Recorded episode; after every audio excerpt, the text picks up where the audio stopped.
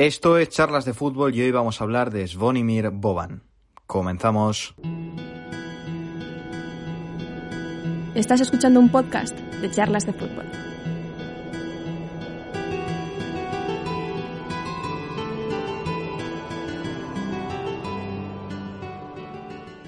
¿Os suenan las guerras yugoslavas, verdad? Bien, pues justo en su comienzo, Zvonimir Boban, uno de los mejores jugadores croatas de todos los tiempos, que ha sido, entre otras cosas, campeón de Europa con el Milan, protagonizó un acto de impotencia que representó a Croacia en la etapa más difícil de su corta historia.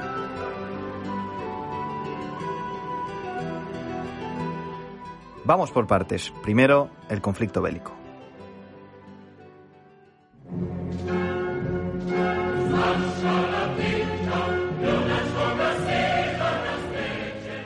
En términos complejos, Yugoslavia era un territorio compuesto por las actuales Eslovenia, Bosnia-Herzegovina, Kosovo, Serbia, Macedonia, Montenegro y, como no, Croacia.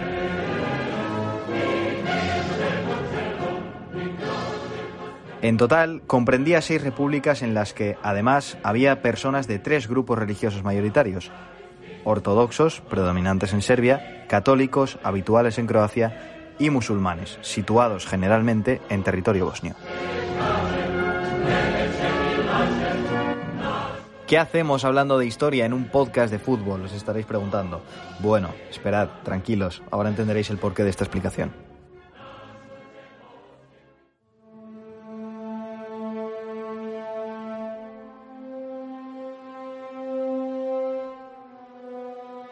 La situación, resumida muy brevemente, era la siguiente. Eslovenia declaró su independencia de Yugoslavia en 1991. El poderoso ejército yugoslavo trató de impedirlo, pero acabaron retirando sus tropas en octubre de ese año.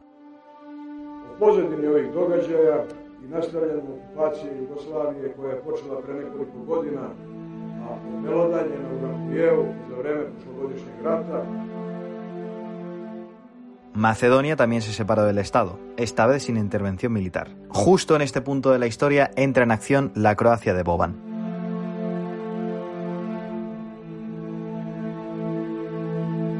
Ellos declararon su independencia en junio de 1991, pero en la propia Croacia vivían serbios que, al igual que la mayoría de su pueblo, apoyaban la unificación de Yugoslavia bajo un régimen comunista.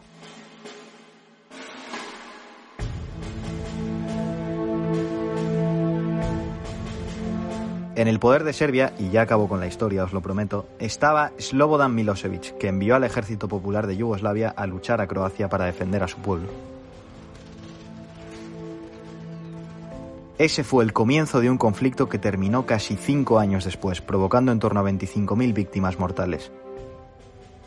Hasta aquí la parte bélica. Ahora volvemos con nuestro amigo Boban.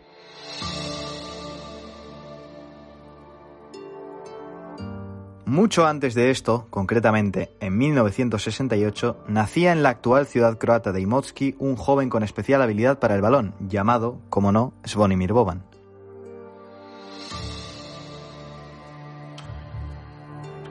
Tras crecer, fichó por el Dinamo de Zagreb y desarrolló su talento en las categorías inferiores del club poco a poco fue perfilándose como una de las mayores promesas de su país, hasta el punto de viajar a Chile junto a la selección de Yugoslavia y conquistar el Mundial Sub-20 junto, ojo a esto, futuras estrellas como Davor Zucker o el mismísimo Petja Mijatovic. Vamos de inmediato con la formación del cuadro yugoslavo. El portero es Lekovic, el 2 Bernovic, el 3 Yarni, el 4 Pavlicic, el 5 Jankovic, el 6 Timac, el 7 Music, el 8 Boban, el 9 Prodineski, el 10 Pavlovic y el 13 Zuka. En el banco, Mijatovic, Citrica, Petric, Koric, Antonic, Jurkovic y Zirojevic. El director técnico es el señor Mirko Josic. Avanzamos hasta el invierno de 1990. Es aquí cuando ocurre la historia que os vengo a contar.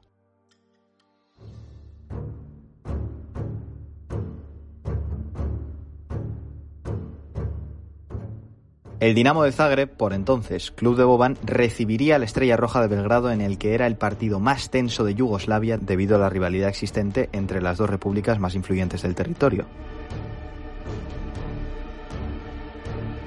Por si fuera poco, Croacia había celebrado sus elecciones, dando como ganador a la Unión Democrática Croata, que apoyaba la independencia. El ambiente estaba más caldeado que nunca.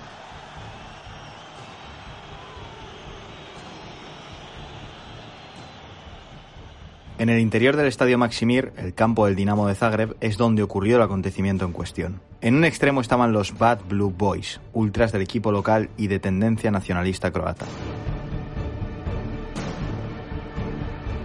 En el otro, los de Dice, el grupo ultra de la Estrella Roja de Belgrado, que apoyaba la Unión de Yugoslavia. Aquel partido acabó convirtiéndose en una batalla que tenía poco que ver con el deporte.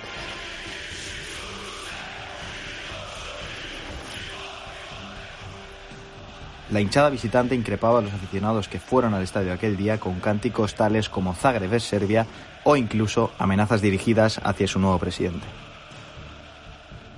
Como consecuencia, los ultras del Dinamo saltaron al césped para atacarles, pero la policía cargó contra ellos.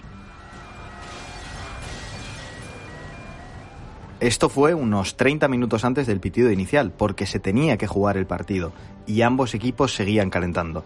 Los jugadores de la Estrella Roja se marcharon, pero varios futbolistas locales se quedaron, entre ellos Svonimir Boban. Los cuerpos de seguridad emplearon la fuerza contra los hinchas locales. Boban, viendo cómo uno de los aficionados del Dinamo estaba siendo atacado ferozmente, le defendió. Y no de cualquier manera, le dio una patada voladora al policía que agredía al fan.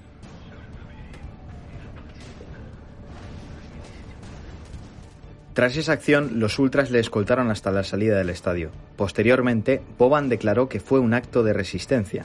Aquello era un reflejo de lo que le estaba ocurriendo a su pueblo. Para Svonimir, Yugoslavia abusaba de ellos, y jugándose su carrera profesional y un más que probable problema con la justicia, Boban se arriesgó por los suyos en una acción que precedió uno de los conflictos bélicos más violentos de las últimas décadas.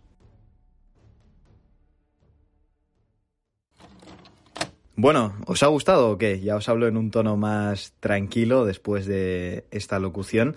Este podcast, esta historia, mejor dicho, es un fragmento del libro Las 100 personas que cambiaron el fútbol, escrito por, a ver si os suenan, Julien, eh, más conocido como Juan Arroita, Guille Grez y un servidor, Diego Campoy. Si os ha gustado, si queréis conocer más historias como esta, lo podéis encontrar en Amazon, en la Casa del Libro, en charlasdefutbol.com barra tienda, ahí os llevará directamente a comprarlo, o si no, en cualquier lugar prácticamente del mundo lo podéis tener. Así que esperamos que os haya gustado y ya que hoy no hemos podido hacer una intro como siempre, aprovecho para agradeceros que nos mantengáis entre los podcasts más escuchados en la categoría de deportes en España. Me voy a despedir ya recordándoos que nos podéis encontrar en Spotify, en iVoox, en Apple Podcast y nos gustaría que nos dejaseis qué os ha parecido este episodio en los comentarios de iVoox o en nuestras redes sociales, arroba charlas de fútbol en Twitter y charlas de fútbol sin nada más, en Instagram. Nos escuchamos muy muy pronto, concretamente la semana que viene. Chao.